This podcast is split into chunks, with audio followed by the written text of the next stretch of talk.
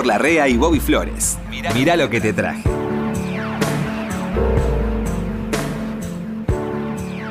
Héctor, Flores, ¿cómo le va Héctor? ¿cómo le va a Ud? Con ese, muy bien, muy bien, con ese sombrero tan lindo que tiene hoy. Aud. Sí. A mí me va bien. ¿Y ¿Usted? Te conté que aprendí la palabra, cuando mi madre me leía las historietas, Sí, aprendí leía. la palabra hurra, Ur- que no sabía. Urra y jajaja. Sí. Hurra, decían los chanchitos cuando le ganaban, porque Sí. se peleaban. Me, me leía la historia, de eso no te olvidas nunca. No me lo contaron, esto me acuerdo. Así. Me leía, la- los, los chanchitos se peleaban con el lobo feroz. Sí. Claro. No sé si te lo conté. No, del lobo no llegó. Él no llegué. Entonces el lobo se iba y decía, va, doble va, triple va. Digo, mamá, ¿qué- ¿por qué dice va, doble va, Sí. triple va? Es lo mismo que decir va, pero él es un lobo feroz gracioso. Se va mascullando, claro. Se va, va, doble va, triple va, como que no le importaba. Sí. Y siempre le ganaban los chanchitos. Es verdad. Qué lindo es que tus viejos te lean cuentos. Es, es algo que aún, aún se recomienda como este método, si se quiere, de, de acercamiento a su hijo, que uno le Sí. cuente cuentos. Le Sí, lea y le cuente, le lea, no que le, le- le invente, sino que vaya siguiendo el nene el movimiento de la mano en la hoja, Sí. el cambio del dibujito. Sucede mucho importante. que yo le pedí y veo que es general eso. La criatura le pide muchas veces el mismo cuento, al padre o a la Sí. madre. Sí, es verdad. Y yo le voy a decir algo ahora, lo- lo- las nuevas generaciones, mis pequeños hijos, saben que tiene, eh, mira la misma película 16 veces seguidas Sí. y escuchan la misma canción eh, todo el viaje. Yo a veces lo llevo Sí. a algún lado Sí, y poner la canción y termina de ponerla de nuevo. Pero tiene 10 más, no quiero esa.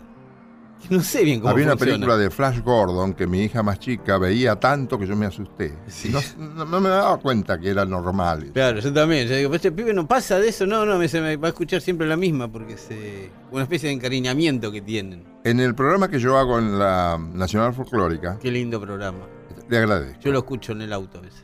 Le- le, mm, Qué, qué humorista tiene. sí, Chau.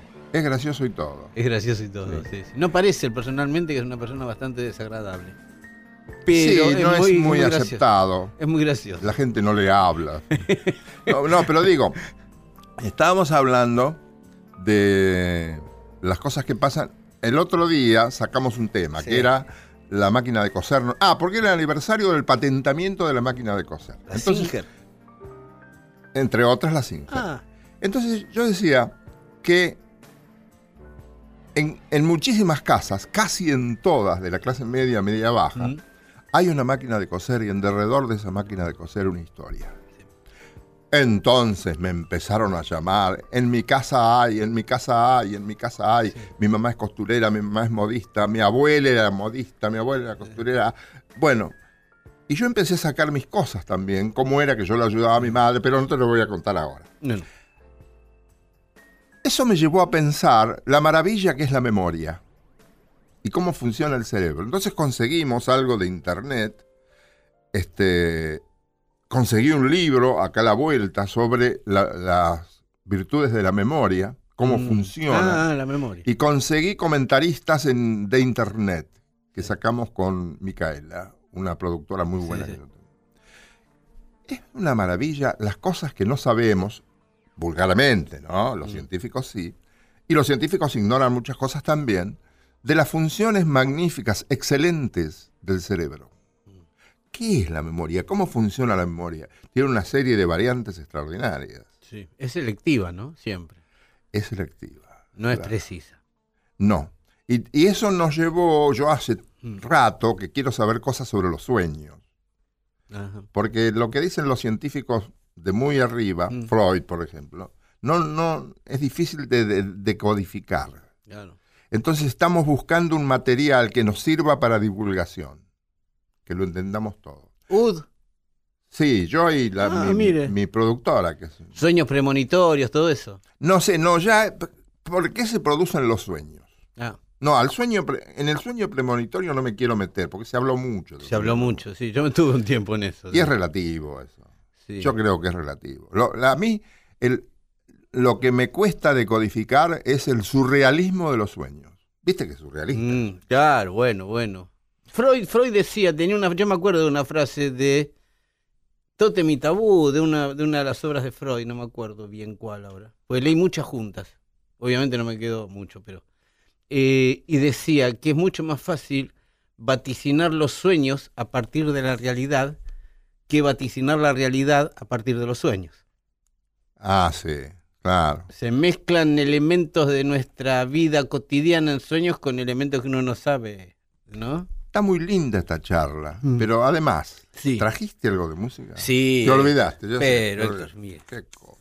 Yo sueño con música, le dije eso. Yo también, señor. Eso usted también es una enfermedad. Sí, es mi refugio. Yo soñé el otro día, soñé toda la noche una canción que detesto. Era una pesadilla para mí.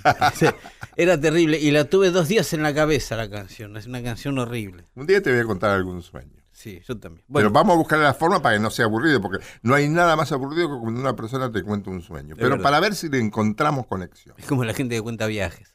Ah, y la que te muestra fotos.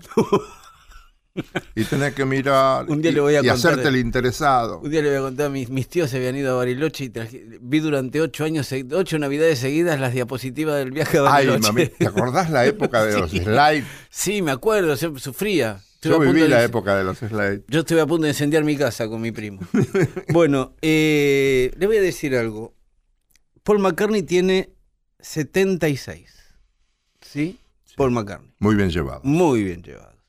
Tiene un disco nuevo, con una banda que es, no es nueva, pero es una banda que es de Antes de- que me olvide, Sí, perdóname. Me han dicho sí. que hay una, mm, una serie dedicada a Quincy Jones en Sí, la vi. ¿La viste? Sí, la vi, pero no la vi completa. Sí, sí, es para verla.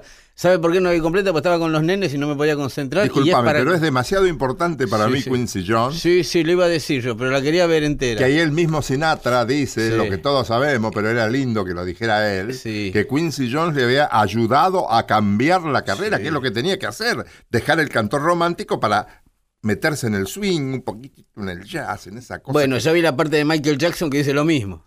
Claro. Y se me metió en un mundo que yo no conocía y que no sabía que tenía a mi alcance. ¿Has visto Sí, lo sí. que era Quincy Jones? Sí, sí, sí. Tuvo dos o tres ACV, pobre. Sí, sí, sí. Pero está bien. Por glucemia era, fíjate. Sí, pero está anda todavía. ¿eh? Anda bien. Sí, sí. Bueno, Paul McCartney Paul McCartney. tiene un nuevo disco. Eh, Egypt Station, Estación Egipto. Vaya a saber qué estaba pensando Paul McCartney. Que está fuera de discusión. Paul McCartney ya es una de esas cinco o seis personalidades en la música como Quincy Jones que ya no se discuten más. Está tan fuera de discusión como los Beatles Como los Beatles enteros. Claro, claro. en su momento. Entonces Paul McCartney saca un disco nuevo. Y ya de por sí se pone número uno en las listas, lo Sí. pasan en todas las radios del mundo. Él lo presentó. Es distribución universal. Sí, edición universal también. Sí, también. Lo presentó, ¿sabe dónde lo presentó? Ofi- Semi-oficialmente, porque todavía no lo presentó. eh. En la Grand Central Station de Nueva York. Ah, sí. A las 11 de la mañana se corre un telón y en la estación central de Nueva York aparece la banda Paul Ah, McCartney. sí. Sí, se vio en todos lados eso. Sí, lo está presentando en lugares así. Aparece de sorpresa. Qué capo. Porque ya no necesita ni siquiera organizar un show. Aparece él y listo. Cuentan, cuentan que bajó tanta gente, se empezó a correr la voz que estaba Paul McCartney tocando, y se imagina en Nueva York a las 11 de la mañana con Paul McCartney tocando gratis, que se colapsó todo. El Grand Central Station está en el centro de, de Nueva York y se colapsó todo. ¿no? Eso es Paul McCartney hoy. O sea, está fuera de discusión. Eh, salió un nuevo disco de Paul McCartney y obviamente, obviamente, lo, vamos a tener algo aquí. Este tema se llama Who Cares. Ujú. Lo elegí al azar, porque cualquiera de las canciones bueno. tiene su valor. Sí, sí, sí. Y su creatividad, ¿no? Entonces agarré y puse el dedo donde saliera y salió Cares. ¿Quieres, quieres Che. ¿Qué? Ahí en ese disco, buenas melodías. Que Ah. no es fácil eso, ¿eh? Y, y arreglos. Porque que hacer una viola y cantar, No, eh, no. cualquiera canta, pero componer cosas que queden. y los arreglos. Y el baterista que tiene, que ¿sabe quién es? Avi Laboriel Jr., No sabía. que es el hijo de Abraham Laboriel, un baterista de jazz que tocó con Sí, todo el jazz de los 70. digamos. sí. O sea, ¿quiere escuchar a Paul McCartney lo nuevo? Agarró el free, free jazz. Sí. Cookers se llama. Dale, dale. Vamos.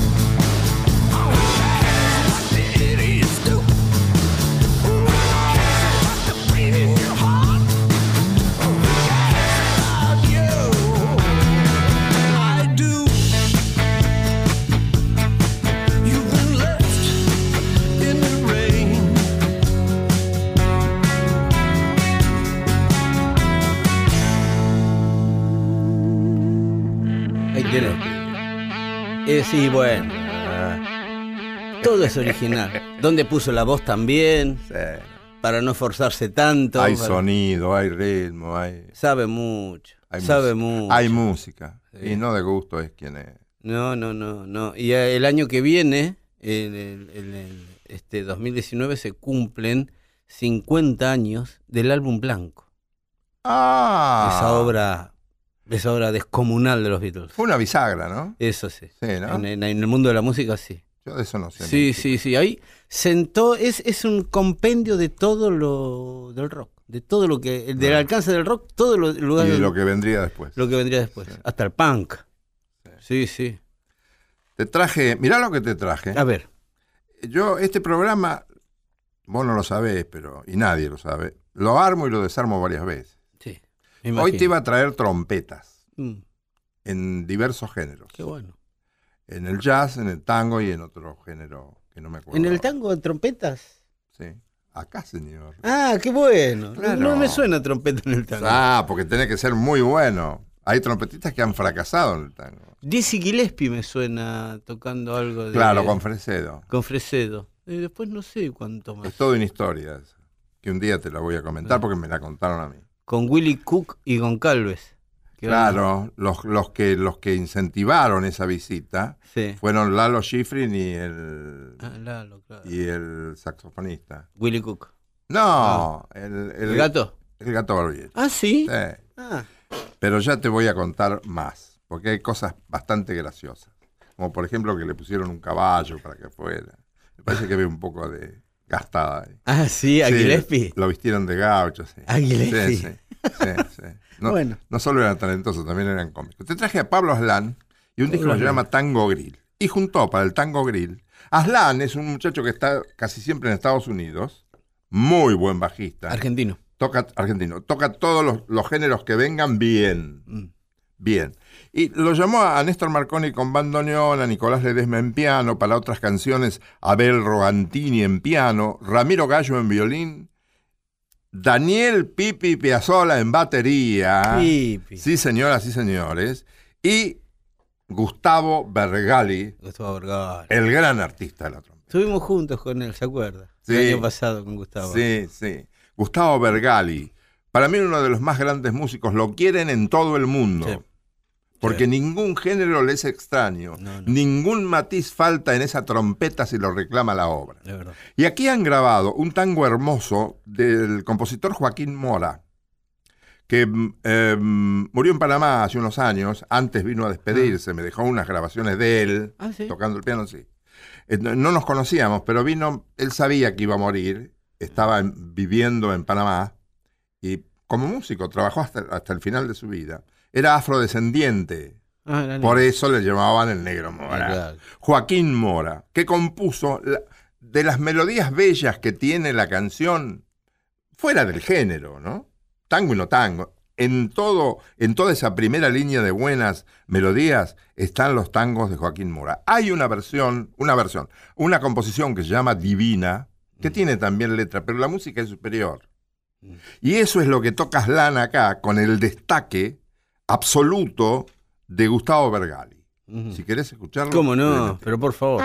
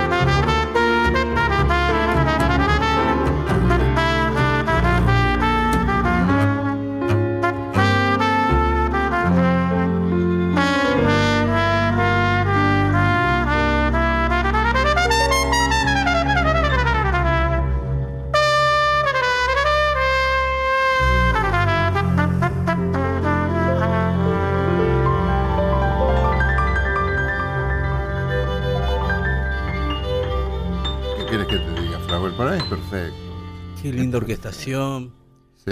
qué acorde todo, Sí. Buen arco el de Aslan para el bajo. el, el contrabajo. Tiene una claro. expresión para el arco. Sí, hay que tocar con arco, ¿eh? no es fácil. Eh, No es fácil. Hay que ser muy músico para tocar con Yo arco. tengo amigos guitarristas que han intentado hacer la de Jimmy Page, el de Led Zeppelin, que tocaba la guitarra con el arco. Eh. Y es, di- los miraba Sí, no. y le decía, no te va a salir nunca. Son dones especiales, regalos que te hace la vida. Hay que tensar la cuerda de diferente. tu, de tu cerebro, no sé de qué zona. El oído, el oído. El darse cuenta cuando está listo el acorde, cuando no. Y el oído tiene que ver con el cerebro. Cuan- Todo- claro, está todo en la cabeza. Qué, qué creación extraordinaria el cuerpo humano. Qué laboratorio Sí. impresionante. Sí, sí, sí. Sí, sí. ¿Qué trajiste, Bueno. Flores? Le traje, el otro día hablaba con un, con un chico musicalizador de acá, de la radio, este, y me decía, eh, no sé cómo había salido el tema de los gatos, Lito Nevia. Mm. Y me decía, a mí de los gatos, un rock eres, ¿no? National Rock. A mí de los gatos me gusta mujer de, eh, me gusta este rock de la mujer perdida. Entonces yo le decía, con otro amigo que teníamos de mi edad, ¿qué te gusta? ¿Rock de la mujer perdida? ¿Nada más de los gatos? Sí, nada más. Entonces lo que te gusta a vos es Papos Blues, no te gustan los gatos. Porque en ese disco, ese disco, de la. Mujer- es el que está Papo. Ahí debuta Papo oficialmente. Ya había tocado un poco, pero era un muchacho del montón. Ajá. Lito Nevia es el que dice, vení, toca acá. Y en en el año 68, que es esta canción es del año 68, le cambia el sonido no solo a los gatos, sino al rock, que hasta ese momento era un rock de melodía, era un rock de piano, guitarra y bajo. Papo pone la guitarra al frente y hace que Y le da, empecemos, le da polenta al ritmo. le da una rítmica diferente. Ah. En ese disco, después se va, Ahí se veía la energía de Papo. ¿eh? ahí ya Papo, ahí me, me contaba Lito mismo, en esos ensayos ya Papo arma Papos Blues. Sí, sí, sí. O sea, los gatos le quedaba, está muy bien, pero este Sí, pibe está... quedaba chico. Claro, ¿quiere escuchar lo que hacía Sin Papo? despreciar, digo esto, ¿no? No, de ninguna manera. Es más, es hablar bien de Lito Nevia, Claro. que cedía su lugar sí. y se lo daba a este guitarrista que era Una gran visión para todo, Lito. Lito, y una gran visión y una composición. Las composiciones son de Sí, Lito. eh. Papo no llegó a componer como Lito, digamos. Lito, bueno, ¿No? no, no. Papo, y no tenía, Papo era más rocker. Lito Ah, se vinculó a otros. Sí, sí, sí, sí. Eh, ¿Quiere escuchar entonces a, a Los Gatos y ese comienzo de ese guitarrista que en aquel tiempo se llamaba Norberto Napolitano? A ver, Roberto. y que debutaba con los gatos en, en la- en la- lo que para mí, y esto Lito también este, me ha dicho sí, sin decírmelo, me hacía así con la cabeza, la mejor formación de los gatos que era este, Ciro Fogliata en el, en los- en el teclado, en el órgano Hammond, Moro, que terminaría su carrera en Cerú Girán, nada menos, en la batería, Alfredito Tot, en ese entonces de 16 años, en el bajo, Lito Nevia y Papo. ¿Quiere escuchar? Sí, señor. Esto se llama Mujer de Carbón.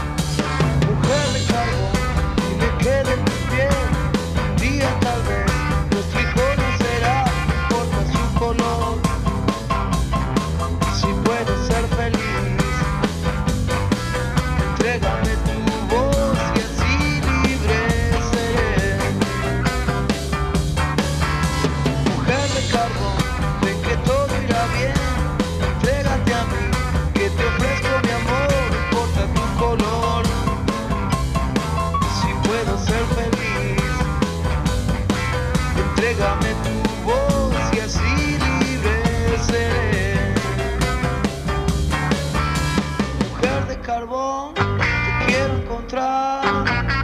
¿Dónde estás? Te quiero amar.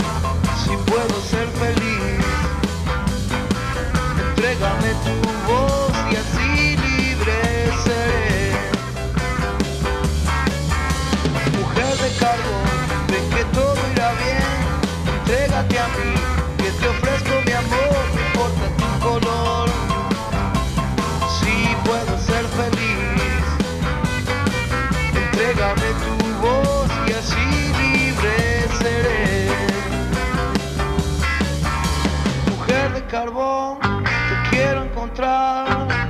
¿En dónde estás? Te quiero amar,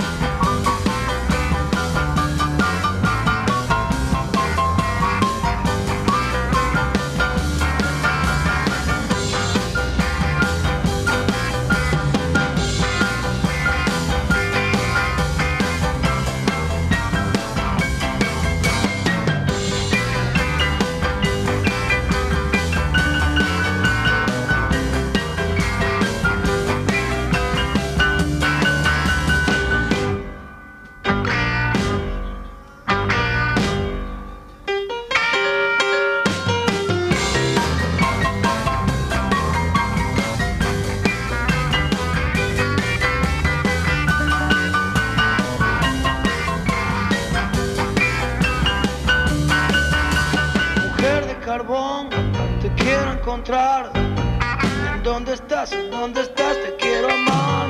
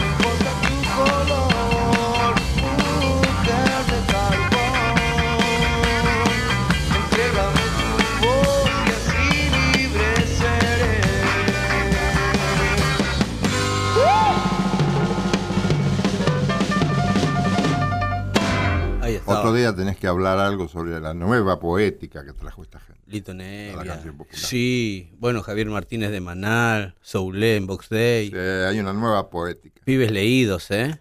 Bueno, Bueno, alguna vez le dije que yo trabajo en la folclórica de Nacional. lo escucho. Le dije Allí yo la escucho. gente se expresa como quiere. Y alguna gente dice, ¿por qué no pasa alguna vez algo de Don Verídico?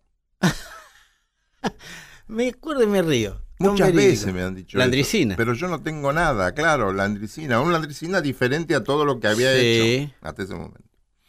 Y yo quería, ya estábamos en Rivadavia. Era un personaje de él, ¿no? Era, No. O sea, ah, ¿no? No, no. Don Verídico es de Julio César Castro, un uruguayo ya Sí, fallecido. Ah, no sabía. Este falleció muy joven. Sí, Este, muy inteligente. Sí. que me dijo, no es un viejo mentiroso, es un viejo fantasioso que es distinto. Eh. Pero ¿cómo yo, yo lo quería a Luis siempre. ¿Sabes cuá- de, de qué año es esto? No. El primer año de la Andricina, 76. Hace 42 años. Yo le dije a los oyentes, no tengo nada. Entonces llama un muchacho a Radio Nacional, le deja su teléfono a la operadora, la operadora me lo da, lo llamo y dijo, tengo 15 este, micros de Don Verídico. No. Sí, Qué, del qué- año 76. Qué hallazgo, ¿eh? Sí, yo lo quería siempre a Luis y Luis no quería contar cuentos. Digo, vení rapidísimo, mira que estamos tratando de, de ubicarlo bien, anda bien. Si vos venís, todo, todo va a ir para arriba Sí. sin ninguna duda. Fue así. Pero él no, dice, un día veníamos de Monte Maíz en Córdoba, ¿no? Creo No que- sé. Manejando Luis. Sabés que Luis era corredor de autos. Sí. Entonces era un peligro. venía. Yo le daba charla para que Claro. fuera un poco más despacio. Y dice, che, dice... Como este, papo. Sí, tengo un, un amigo que ahora está en mi casa, está paseando, es uruguayo, Sí. eh, es autor de... de- ¿quién, es- ¿Quién es? Este, Julio César Castro. Lo he leído. Digo, ¿qué? Sería lindo hacer ese viejo. El viejo ya en el libro se llamaba Don Verídico. Ah, había un Hombre libro que previo. supo ver. Sí, Este, sí, me acuerdo Y entonces aparecen, por ejemplo, hombre que supo ver de mala suerte para los ranchos, Aleluyo Carreto, decía Sí, Luis. sí. Los nombres eran eso, Aleluyo Carreto, Bibliorato Flojo de Manos, Moretón Pestaña, Calamitoso Carpeta, Los Cortejos. El Yo quiero, humor... permítame, Héctor, que lo interrumpa, porque a mí a veces me ha pasado de hablar de Landricina y ponerlo como ejemplo de tipo que podía hacer muchísimos personajes en la radio al mismo tiempo y sin confundirse. Sí, claro. Eso era, era un, un arte tan especial. Hacer Claro, un diálogo de- él, él teatralizaba los cuentos. teatralizaba tan bien. Fue único en eso, ¿no? Por eso fu- fue tan bueno esto. ¿no? Claro, que en la historia de la radio yo no me daba cuenta, pero Sí. gravitó la Andricina a través de este sí. personaje. Gravitó en todo. Grabó en las mejores, grabó en Philips siempre, Sí, sí. una, una empresa de primera magnitud. Ahora, conmigo estuvo cinco o seis años, no me acuerdo bien. Sí, yo sí. no guardo nada, porque yo digo que las cosas de la radio son del aire y el aire se las lleva. Sí. Ya pasó, a la vez que se dijo, pasó. Estas grabaciones son excelentes, no sé de dónde las habrá sacado, porque son grabaciones de estudio. Y alguno que laburaba en el estudio. Andás a ver. Acá hay una historia Yo fui de esos, eh. que tiene mucho que ver y es muy graciosa. La historia de Alelucho, Carre- de Aleluyo Carreto que termina con un rancho con motor, ya vas a ver por qué.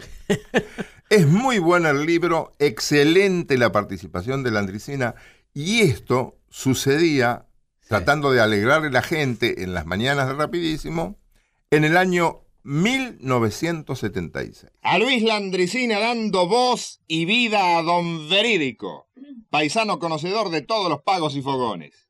Don Verídico, arrímese a la rueda. Hombre que supo ser asunto serio para las ruedas, ahora que dice Aleluyo Carreto.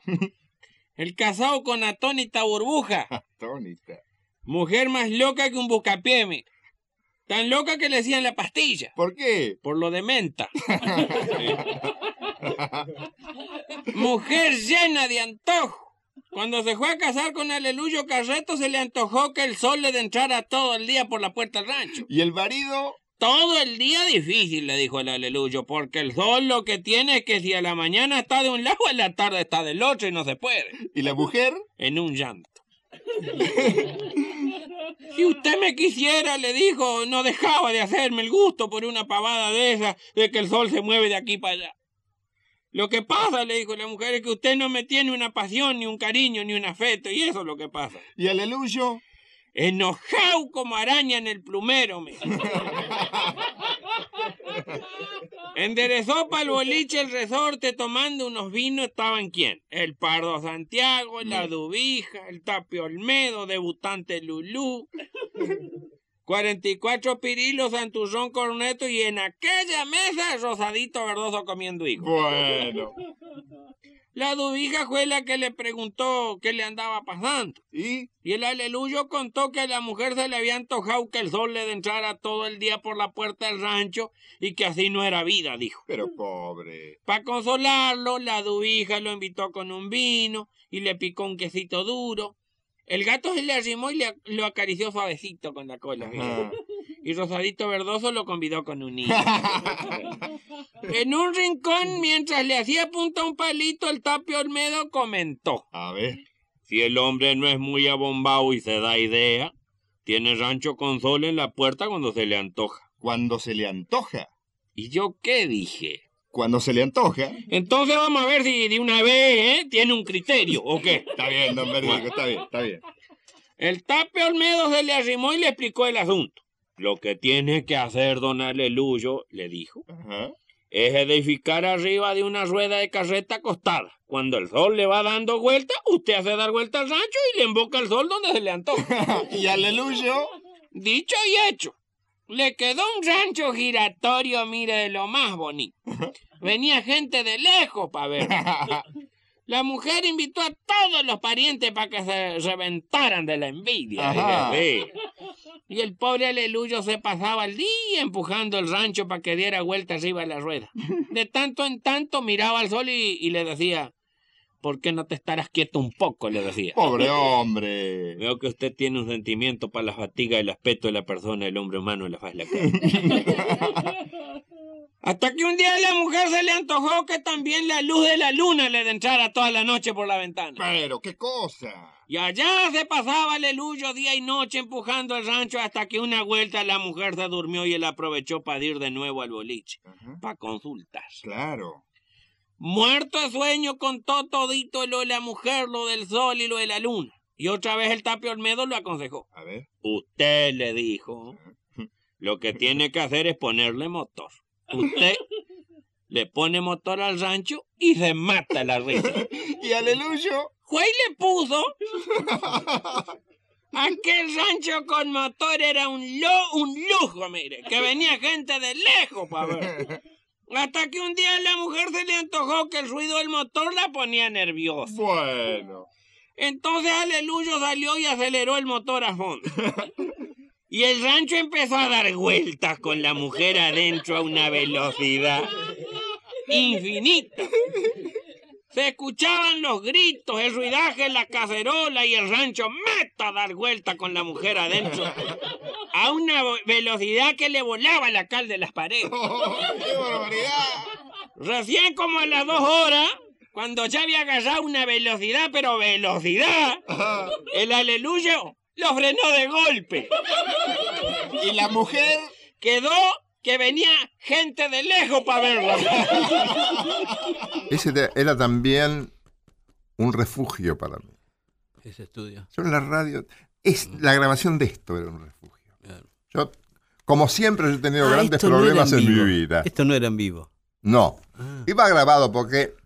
Yo me acuerdo de escucharlo, pero creí que era en vivo. No, porque Luis Claro. era un artista que trabajaba muchísimo. Sí, sí, claro. Ambos. Ambos. Este, él, él estaba con. Digo, me estaba acordando del. del representante, del manager ¿De Luis? de Luis, que tenía dos artistas que se lo sacaban de la mano. Horacio Guaraní y Luis Landricina. Y los muchachos, otros representantes, me decían, lo de este chico, Fernández el apellido, es, es la historia envidiada por todos. Claro. Tener a Landricina y a Horacio Guaraní, eso es lo que quisieran todos. Sí. No tenía que trabajar, estaba en la casa y recibía, se lo sacaban de las manos. Claro.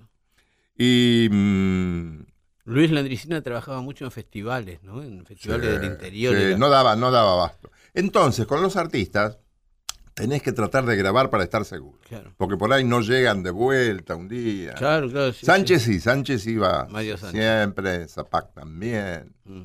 Casi todos iban siempre. ¿Qué elenco tuvo usted? ¿Qué envidiado? Un ¿Cómo? elenco. ¿Sabe que lo envidio, no? Lo Un envidio elenco. Con una envidia que no es sana. Además, lo que yo pedía me lo daba. Claro. Yo me decían, eh, no gastes tanta plata porque era coproducción. Sí, sí, claro. Eh, gastó mucha plata. Tuve a Raúl Rossi, tuve a mm, un montón de, de personalidades. Sí. Por lo menos 10 o 15. Pueyrredón Arenal. Porque Redona de la Ale, que es extraordinario. Yo de vez en cuando te voy a aportar algo porque esto Mm. eh, está para la historia de la radio. La radio Claro. siempre, en todas las épocas, Bueno. desde que yo tengo uso de razón, aportó buen humor. Me acuerdo de. Yo hice un programa que se llamó Radio Bangkok Sí, me con. Lalo Mir. Sí. Y me acuerdo de Lalo que nos frenaba el aire. Y cuando salíamos del aire pegaba un puño en la mesa y me decía, acá yo no tengo a la andricina, ¿me entienden? no, no pueden hacer siete personajes juntos. Sí. Y Pero lo hacían bien al humor, ¿eh? Sí, sí, pero éramos más limitados, digamos. Bueno, Héctor. ¿Y vos eh, qué trajiste? Yo le agradezco Sauer? tanto que traiga estas cosas, Héctor, porque usted es el único que puede traer esto. Y sí, Héctor. Y sí, la De verdad que sí. casualidad, gracias a un oyente lo puedo tener. No es casualidad, Héctor. El oyente por algo lo guardaba. sí. Mire que yo he grabado cosas de la radio y no quedó nada. Bueno, eh, le voy a traer un tipo. Es, este es el único, para que tenga una idea de lo que es este tipo para mí. Es el único show que yo trabajé para pagarme un pasaje para ir a verlo. ¿Sí? Me acuerdo con Willy Crook, con mi amigo Willy Crook. Hicimos un show que no quería hacer ninguno de los dos, pero nos pagaban muy bien en un lugar. Yo pasaba música y él estaba con su banda para ir a ver gente. Entonces yo terminé de cobrar ese show y fui a la agencia de viajes y le dije, deme un pasaje para Nueva York para el domingo. Quiero estar el domingo, porque tocaba Gil Scott Heron, Ah, el iniciador de lo que, de todo lo que hoy se escucha en música negra, Sí. el rap, el sí, lo hizo Gil Scott Heron, sí. Un tipo con muchísimos problemas personales. Lo vi en un lugar que se llama el SOBs en New York, que me lo recomendó Rodman de los Cadillacs, que me dijo, anda que siempre toca ahí porque vive a la vuelta. El tipo vivía ahí ¿Qué a la toca vuelta. Rodman? Eh, Rodman toca el saxo en los Ah. Cadillacs y en Cienfuegos y en y en este bueno tiene No, un yo de traté a algunos muchachos. Sergio Rodman es el de Rulo saxofonista. Sí, yo conocía mucho a Mimi. Maura. Aníbal, ¿te acordás de Aníbal? Aníbal, sí, sí. Sí, sí, bueno. Él Que fue, después fue productor de Oreiro, cantante. sí, ya sí, retirado de- se retiró, de lo- pero bueno, fue iniciador también junto a Rodman. Bueno, Rodman me dice, andale al SOBIS que siempre toca ahí. Voy al SOBIS, llamo, no había internet ni nada en esa época, ahí estoy hablando hace 20 años, 20 y pico de años. Llamo, reservo las entradas y me voy a Nueva York. Gasté toda la plata que había ganado, me la gasté en ese viaje para ir a ver a este. Y es el mejor show que vi en mi vida. Mirá. Gil Scott Heron, ¿quiere escucharlo? El señor. Esto es Gun. Brother man nowadays living in the ghetto Where the danger's sure enough real Well, when he's out late at night, if he's got his head on right, well, I lay you nine to five. he's walking with steel. Brother man say he's afraid of gangsters, messing with people just for fun. Mm-hmm. He don't want to be next, he got a family to protect. So just last week he bought himself a gun. Everybody got a pistol. Everybody got a 45. And the philosophy seemed to be, at least as near as I can see, when the other folks give up theirs, I give up mine. This is a violent civilization. If civilization where I am. Every channel that I stop on got a different kind of cop on and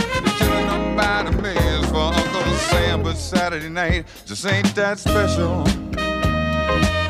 Yeah, I got the Constitution on the run. Cause even though we got the right to defend our home, defend our land, got to understand to get it in hand about the gun. Everybody got a pistol. Everybody got a 45.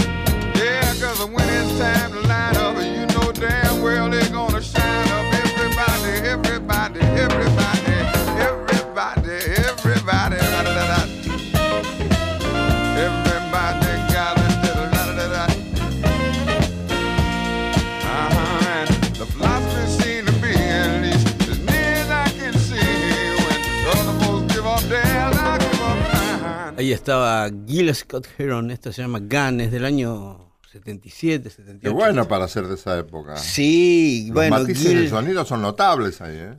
Gil era un tipo muy, este, muy rebeldón para el sistema. O sea, era un tipo que quería grabar con sus músicos, su música, esto, el otro. Entonces no era un tipo dócil.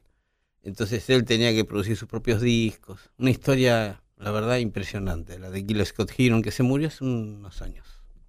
Lo que te traje ahora tiene que ver también con la folclórica. Folclórica. Eh, Yo hablo con folclore siempre, Sí. trato de lograr un tríptico balanceado donde se muestren las distintas posibilidades artísticas del intérprete. Que el oyente tenga la posibilidad de decir, ah, esto es distinto a esto, esto es distinto a esto. Por eso usted se mantiene en la radio, Héctor. ¿Ah, sí? Sí, por sostener esas, esas, eso no se usa más, ¿eh? Bueno, programa un disco de Falú.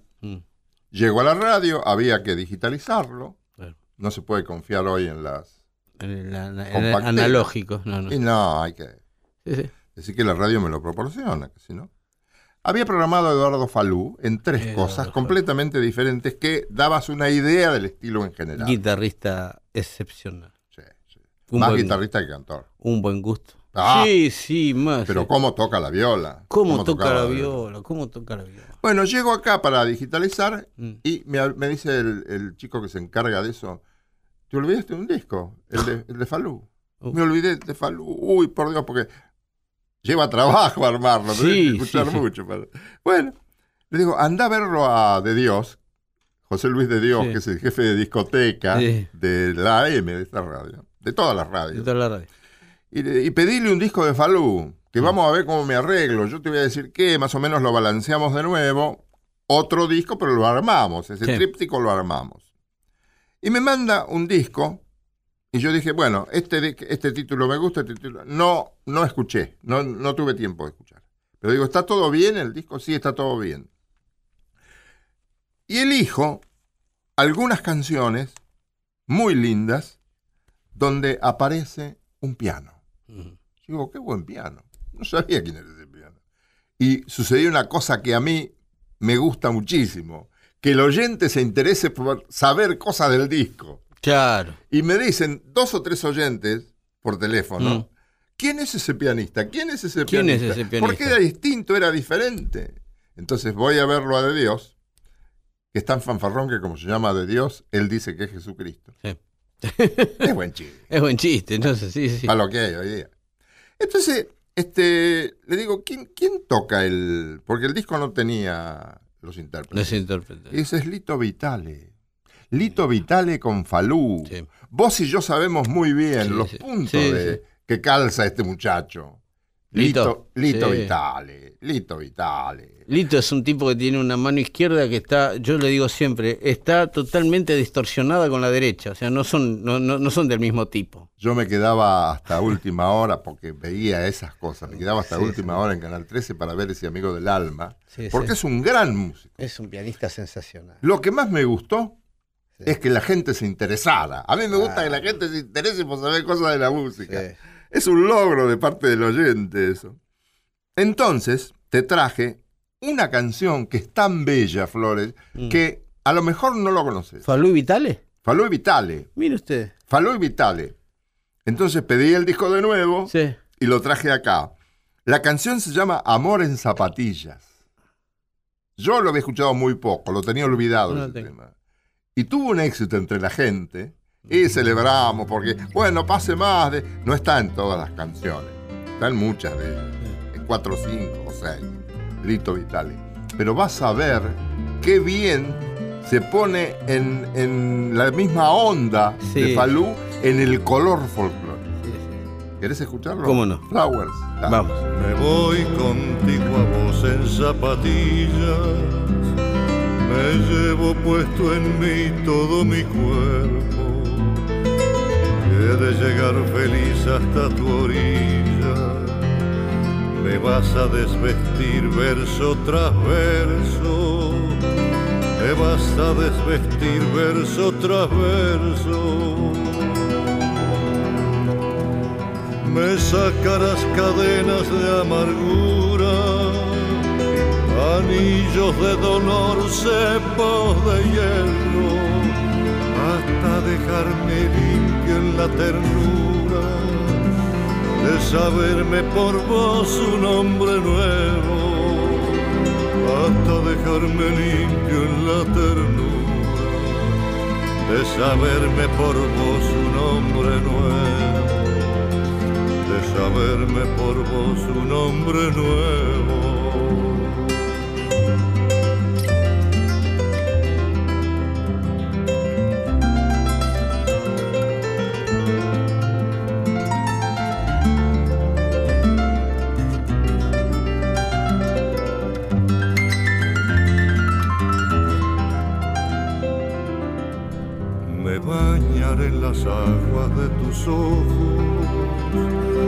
Estará fresco el río de tus labios, no habrán resentimientos ni pesares, ni de viejos amores los resabios, ni de viejos amores los resabios. y dejaré de ser solo una cosa, porque serás corona y yo semilla, y porque son la rosa entre las rosas, y sos también la octava maravilla del amor que por ser amor tan solo se puede presentar en zapatillas. Se puede presentar en zapatillas.